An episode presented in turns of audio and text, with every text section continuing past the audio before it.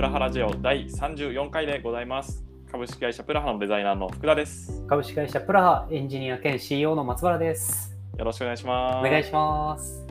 今回はちょっとなんか雑談会っぽいんですけど、はい、松原さんがこれまで海外に結構住まれてたじゃないですか。はい、はい。その辺の話ちょっと聞きたいなっていう感じで、なんかすごい雑談に聞いていきたいんですけど。気楽な会やりましょう。はい、今まで結構やっぱお固めの回多かったじゃないですか会社はいはいの回とか、会社の事情についうん、てとか、うん、うん。たまにはこういう内容聞きたい人いるのかなっていうところでちょっとやってみたいなと思ってます。真面目な内容を期待されていた方々は、もう再生止めていただいて大丈夫です。そうですね。もうこれで再生回数が引っかかった時すごい悲しいですけどね。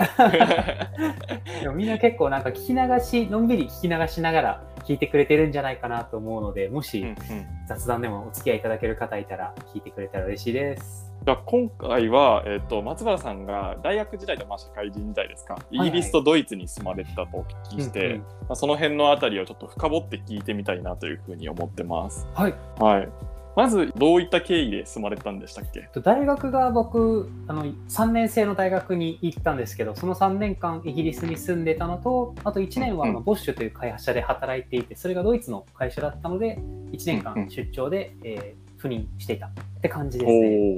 そうなんですね。イギリスとドイツそれぞれどこの都市なんですか？イギリスは僕バースっていう街で街全体が世界遺産のすごい綺麗な街です。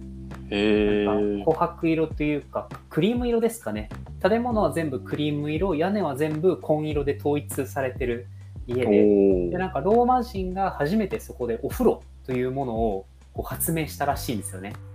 なんかそれゆえお風呂っていう名前を付けられたっていうすごいなんかあなるほど。そそっから名前が来てます。へー。えじゃあ綴りもバスなんですか？そうです。なので昔のローマ人はお風呂行こうぜって言うと僕が住んでた町に来るという感じです。ね。えー。土地的にはロンドンからどれくらい離れてるんですか？ロンドンから西に電車で1時間半ぐらいなので位置関係的に本当東京と箱根に相当近いですね。おおなるほど。温泉地なんですね。です。方同じ。あでもまあちょっと出たらまあロンドン行けるかくらいの距離感なんですね。そうなんですよ。結構友達、ロンドンに住んでる友達とかとちょこちょこ遊びに行ったりはできる距離ですね。へえそうなんですね。一方のドイツはどのあたりに住まれてたんでこれすか多分誰も知らないと思うんですけど、ハイルブロンっていう街があって、これ多分ハイルブロン住んでる人しかハイルブロンは知らないと思うんですけど、本当そういう地味な街です。田舎ですか？田舎ですね、きっと。うん、あんまりなんかドイツって大体街に、あのーなんて言うんでしょうね、中央広場みたいなのがあるんですよ。でそこに視聴者があってちょっとしたなんか教会の建物があってすごい綺麗なんですけどハイルブロンはそういうのが全くないというちょっと。じゃあ中心と呼ばれる場所もなくそうね。もう本当にだらっ広いこう土地があって、農家なのかわかんないですけど。そうですね。だらっ広い街にちょっとなんか治安の悪い街がくっついてるみたいなそんな感じです。治安が悪いんですね 実際こうなんか最初にじゃあ、えっと、イギリスに行かれたと思うんですけど、はいはい。なんかイギリスに行かれて苦労したこととかあったりしました？そうですね、まあ、まずみんなうるさいんですよね街が。日本に比べて。大体酔っ払いがなんか騒いだり、まあ、僕が大学生の寮に住んでたっていうのもあると思うんですけどみんな大体騒いでるから寝れないっていうのと、あとなんだろうななんか機械がやっぱ全般日本製品に比べてしょぼいんですよ、すべてが。へえなんかこう、話すと細かいんですけど、洗濯機とかが、なんかいつ終わるのかさっぱりわかんないとか、なんか日本の洗濯機ってこう、何分後に終わりますよとかわかるじゃないですか。ありますねそういうのがわからないから、みんなの共同の洗濯機とかで洗ってると、1時間ぐらい経っていくと、なんか、ううさ多分前もって終わってたからだと思うんですけど他の人が僕の洗濯物を全部床にぶちまけて自分のを回してるみたいなことが 結構ありました。えー、あそうなんですね。確かになんか僕もフィンランドに行った時に、はい。なんかそこのあの洗濯機でやったんですけどダイヤル一つしかそのスイッチがなあくて。あそういう系ありますね。あります、ね、ありますよね。でダイヤル一つの中に10分20分40分。でその後ドライとか、うんなんか、なんでしょう乾燥とかうん、なんかその、じゃあ10分の乾燥をしたい時はどうしたらいいのみたいな全く 説明書なしじゃわからないみたいなやつがあって非常に苦労しましたね。そうなんですよね。なんか日本の家電ってボタンとか機能とかつきすぎじゃないって昔は思ってたんですけど、全くない製品触るとありがたみが分かりますね。わかりますよね、あれ。やっぱびっくりしますよね。向こうの人はとりあえず洗えればいいのかくらいの感じに思ってんのかなとか、なんか変な想像しちゃいました。結構ね、なんか家電はやっぱ日本製いいなって思っちゃいましたね。ああ、そうなんですね。量とかについてる家電とかを使ってたんですか？そうですね。うーん。なんか共用設備みたいなのがあって、そこのを使って、あとそうだ、ウォシュレットがないのが結構辛かったです、僕は。あウあ。ォシュレット好きなので。なるほど。標準装備じゃないんですね。そうなんですよ。だからイギリスいた頃はちょっと汚い話ですけど、ずっと地でしたね。汚な。でもこれマジ話なんですよね。海外赴任した人からよく聞くんですよ。あずっとウォシュレットに慣れてると、日本人はもう肛門が弱くなってる。あ、なるほど。で その状態で過酷な環境に置かれると耐えきれないっていう話を聞いたことあります。あそうなんですね。でもなんか僕別に日本にいましたけど、日本で6年間普通にウォシュレットがない部屋に住んでたんで、下なんか別に、吹きはしましたよ、それは。本当ですか？はい。どこに疑問視持たれてるか分かんないですけど、僕多分ノンウォッシュレットでもいける派ですけど、まあ松原さん、か弱い人間ですもんね。清潔なお尻してるんですよね。でも確かに家電とかは圧倒的にいいとか、あとはやっぱ炊飯器持っていかないとお米が炊けなくて困るとかは聞いたことありますけど、やっぱそうなんですか？炊飯器はちょっと持っていけなかったんですよ。確か電圧とかの関係で。なんで、レンジで炊ける鍋みたいなのを持ってきましたね。おー、なるほど。実際使いました、結構。めちゃくちゃ使いましたね。なんか、ん。日本米めったに手に入らないんで、ロンドン行った時しか買えなかったんですけど、なるほ韓ど。国米がすごいあの幅を利かせていたので、そへの韓ー国米は結構あの食べ食べた感じも近かったですね。うん、違いそんなにない感じなんですか、韓国米と。つかないですね、あれは多分出されても。うんあ、そうなんですね。なんかでもやっぱり日本の農作物ってあんまり輸出戦略がうまくないのかなってその時思いましたね。あめったーに日本製のもの見なかったんですけど、韓国のものは意外とよく見たので、ああここら辺なんか韓国の輸出見習った方がいい部分あるのかなとか思いましたね。ああ、確かに。食料自給率から見ても日本結構低いから、もともとあんまり作られてないっていう可能性もありますね。確かに確かに。もう全部自分たちで消化していってるから。そういう可能性もありますよね。実際なんか日本食とかって結構食べてましたか？ほぼ食べてなかったですね。全然いけてました？うーん、寂しいな、食べたいなってなりますね、やっぱり。あというのあ。も、まあ、イギリスってやっぱ、その、まあ、みんな知ってると思うんですけど、本当にまずいんですよ、食べ物が。だから、日本食じゃなくてもいいんですけど、美味しいもの食べたいっていう欲求はやっぱ出てきますね。えー、美味しいもの食べようってなった時はどういうものを食べるんですか？中華とインド料理ですね。もうイギリスは中華とインド料理屋がそこら中にあるので、そこで食べます。どこの国行ってるのやら分からなくなりそうです本当そうですよ。外食するときはチェーンかその辺ですね。でもチェーンも大体質が低いんですよね、日本と比べて。えーまあマクドナルドとかでも低いとかです低いですね。なんかポテトしに合ってたり、なんかピザハットとか頼んで、ドミノかな、頼んで届いて、蓋開けたら、あれないってなって、よく見たら蓋に全部くっついてるとか、そういうの結構あるんですよ。天地逆にしてたみたいな。そういうの結構あるし、やっぱ日本の丁寧さとやっぱ全然違いますね。ああそうですね。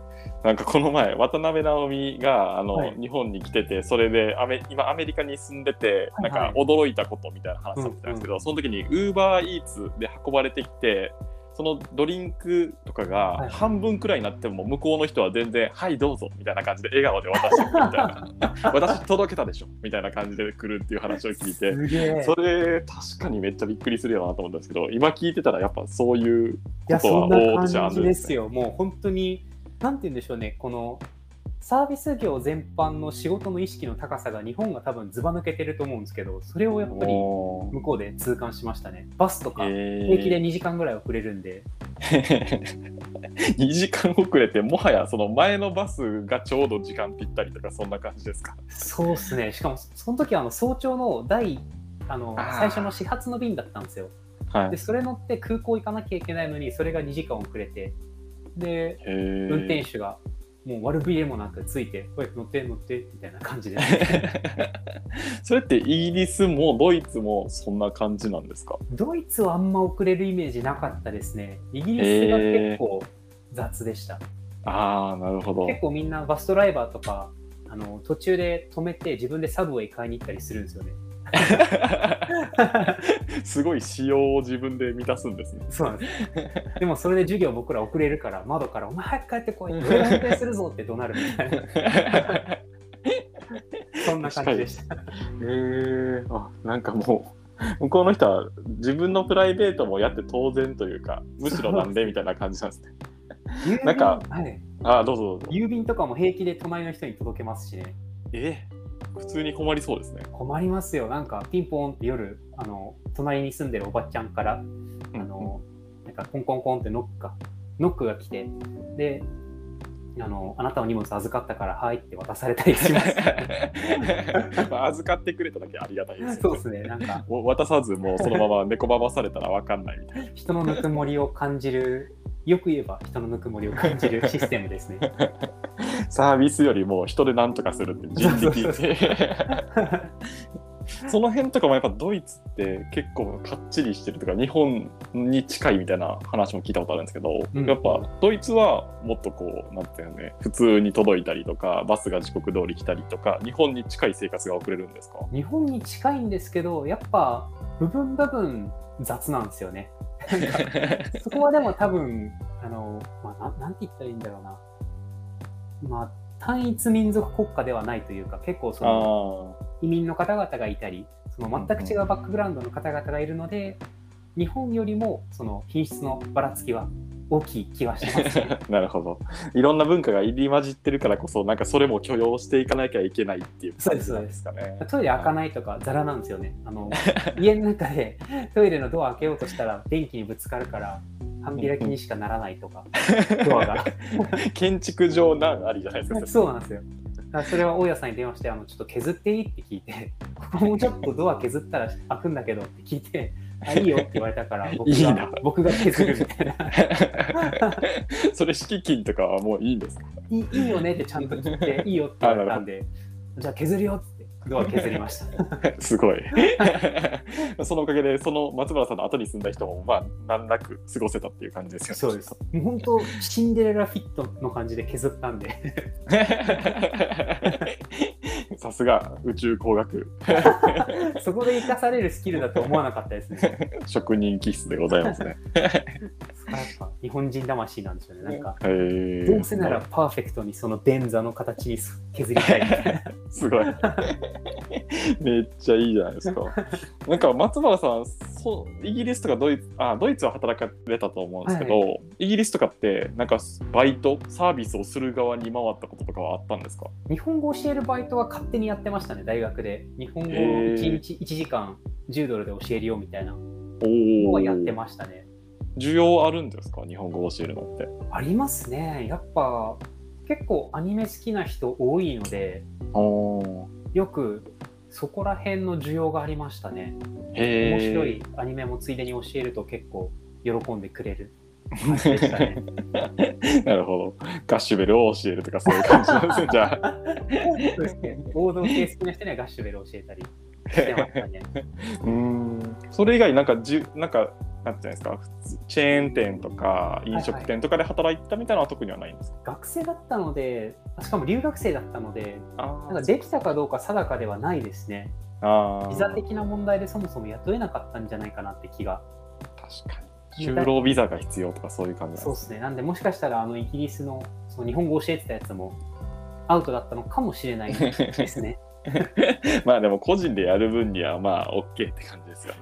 そうですね。あとその頃僕バイオリンやってたので、あの自自分でウェブサイト作って、その、あなたが弾いてほしい曲を譜面に起こしてバイオリンで演奏しますよっていうサービスをやってましたね。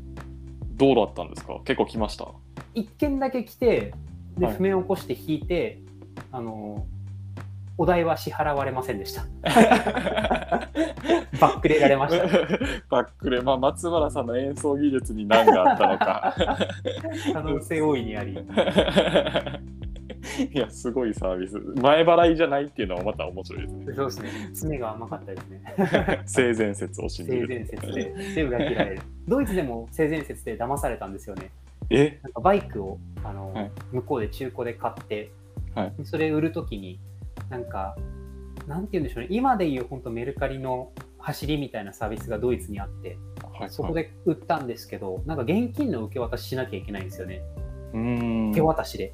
で、なんかその売った相手が、ちょっとごめん、今手持ちないから送金するわって言って、ああ、分かった分かったって言って、はい。まさかそんなバイク盗むなんてことはしないだろうって思ったら、払わなかったっていうケース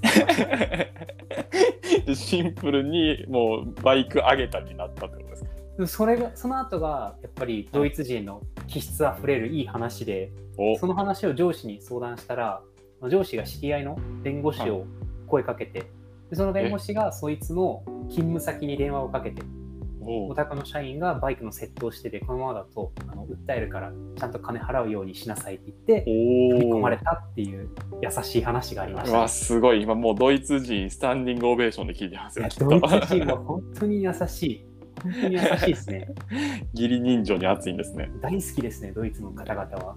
おーへえいやなんか仲間意識みたいなもん意外とこう多国籍ではありつつも強かったりするんですねそうですね、なんか民度が全般すごい高かったです。お昼ご飯とか食べてても、大体みんな経済とか今後の政治の話とかをちゃんと真面目にするんですよね。へえちゃんとファクトを交えて真面目に政治の話する大人っているんだって、その時も結構びっくりしました。確かにめちゃくちゃ社会人しっかりしてる感じしますねすごいしっかりしてました。どジョークとかはあんま言わないんですか？ドイツジョークあ、ジョークもめっちゃ多いですね。すごい陽気なんですけど、真面目な話振るとめっちゃ真面目に返してくれるっていう、本当オールラウンダーのコミュ力の高さを感じましたね。ああすごい。なんかその人柄でくくるのはちょっとあれかもしれないですけどなんかイギリスとドイツどういった違いがあるとかあったりしますか？なんかドイツ人は人間としての完成形って感じがしますね。大丈夫ですか？それ言ってていや、本当に理想的な人生を歩んでんなって感じですね。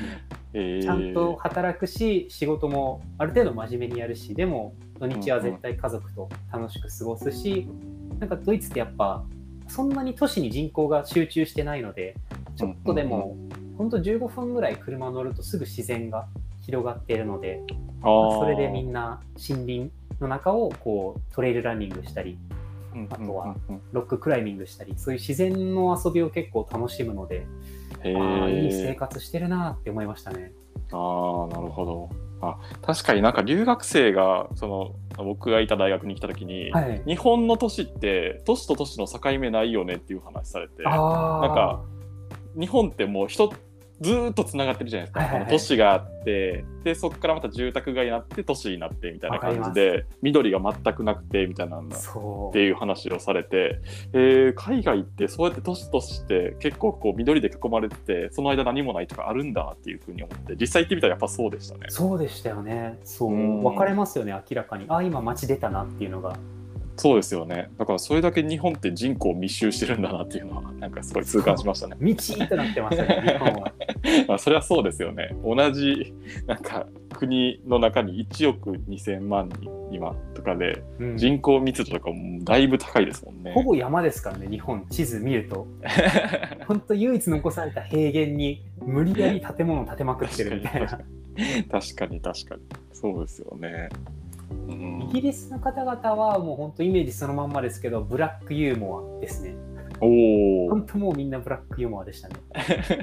全員がそういう感じで言うんですかブラックユーモまあなんか、そうですね、度合いはあれど、僕が会った人はみんなブラックユーモアでしたね。ア。じゃあ松原さんも馴染んでそういうことを言ってたりしたんですか？いや、馴染みましたね。良くない馴染みをしましたね。謹慎なジョークを結構言うようになっちゃって、あそれは気をつけなきゃって思いました。でもみんなそれを楽しんでるってことですもんね。そうですね、イギリスの中ではそう出てそれをやると結構惹かれちゃうと思うので、気をつけなきゃいけないですけど。へえ。なんかそのイギリスとかドイツからその出てちょっと旅行に行ったりとかしてたんですか？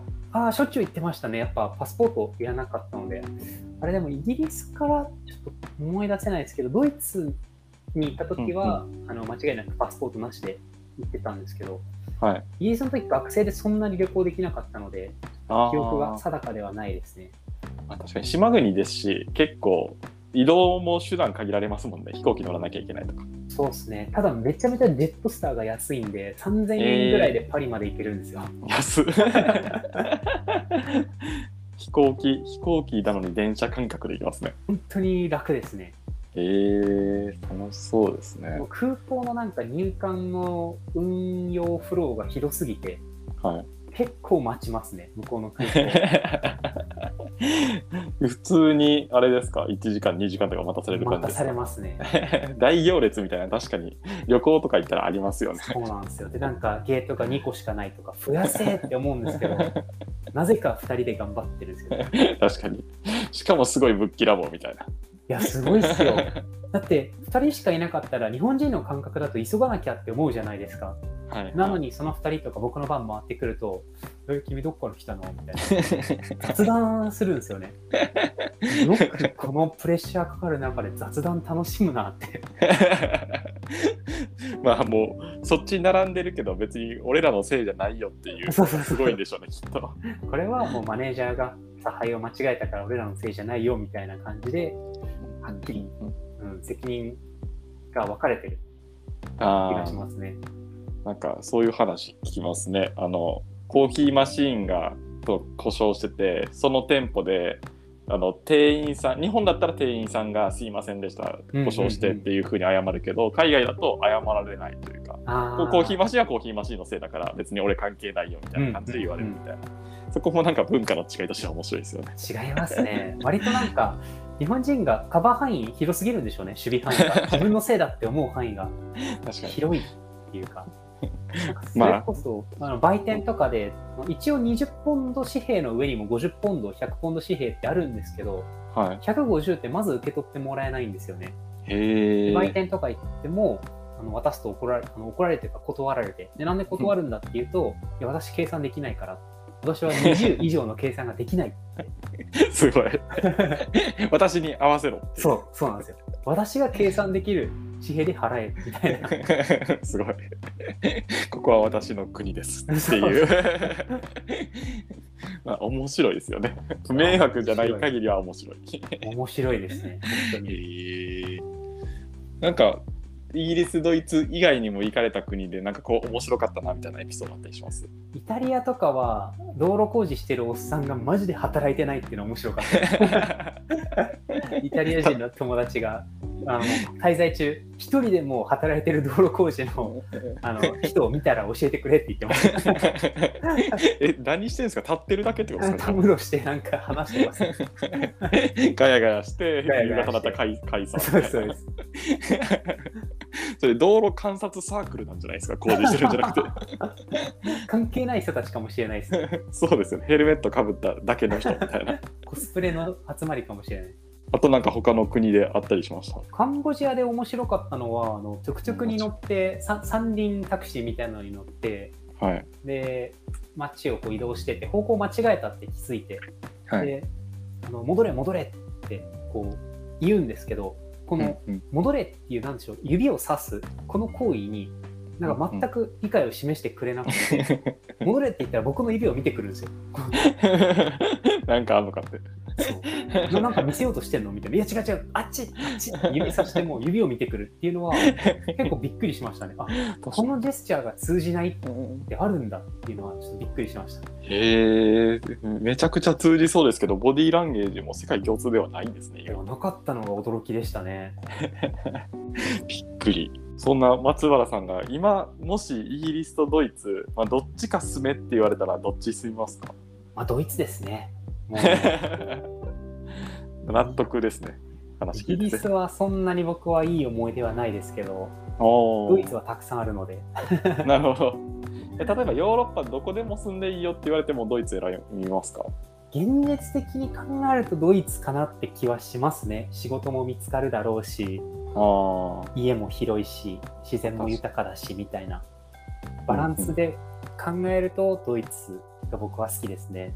へえ、あ、そうなんです。まあ確かにご飯とかもビールとかソーセージとか 美味しそうなイメージありますよね。いやー、太るけどめちゃくちゃ美味しいですね。ドイツ料理は 好きでした。あ、いいですね。じゃあまあ、もし海外移住考えてる方いたら、松原さんに相談したらドイツって言われるんで、ドイツのいいところを紹介してくれるかもしれないという。そうですね。車好きな人はもうドイツが一番じゃないかなって思いますけどね。アウトバーンあるし。ああ、確かに。制限時速がないんですよね。そうです。280キロぐらい出しましたね。どうでした ?280 キロ実際出してみて。すごいなって思ったのが、やっぱり BMW ってその速度域で安定して直進するために作られてるんですよね。だから本当になんか気づいたら280キロいってるって感じです。へえ、気づかずアクセル踏んでるみたいな感じですか？そうです、そうです。全く無理なくその速度域に行くんですけど、まあ、アメリカ、あのアメ車とか、そのレンタカーした他の車とか、やっぱ相当フレームの振動が気になったり、ステアリングがなんかこう不安定になってきて不安を感じるんですよね。なんですけど、そういうの一切なく、あっという間に加速できるのがやっぱすごいし、やっぱマニュアル車でそれやるとすごい楽しいですね。ああ、マニュアル車が多いんですか？多いですね。レンタカーも普通にマニュアル車があって、であと面白いのが、大体レンタカーをエリアによると思うんですけど、僕がいたエリアとか、あのニュルンブルクリンクとか、ニュルブルクリンクとかがあるんで、あのそこには行かないでくださいとか書いてあるんですよね。世界一過酷なコースですよね。一周がすごい距離、十何キロとかあるやつですよね。そう あれ行ってる人が結構レンタカーで後を絶たなかったらしいので、行かないでくださいって書いてあるのが面白かったですね。僕、一時ニュルブルクリンクのその事故車の映像を見るのにハマってました、クラッシュ集みたいなやつ。大丈夫ですか？それ、どういう精神状態の時に見てたんですか？いや、別に本当半年前とかくらいですけど。あ、それ結構最近ですね。そうすね。ですね。その辺にかけらも見せずに。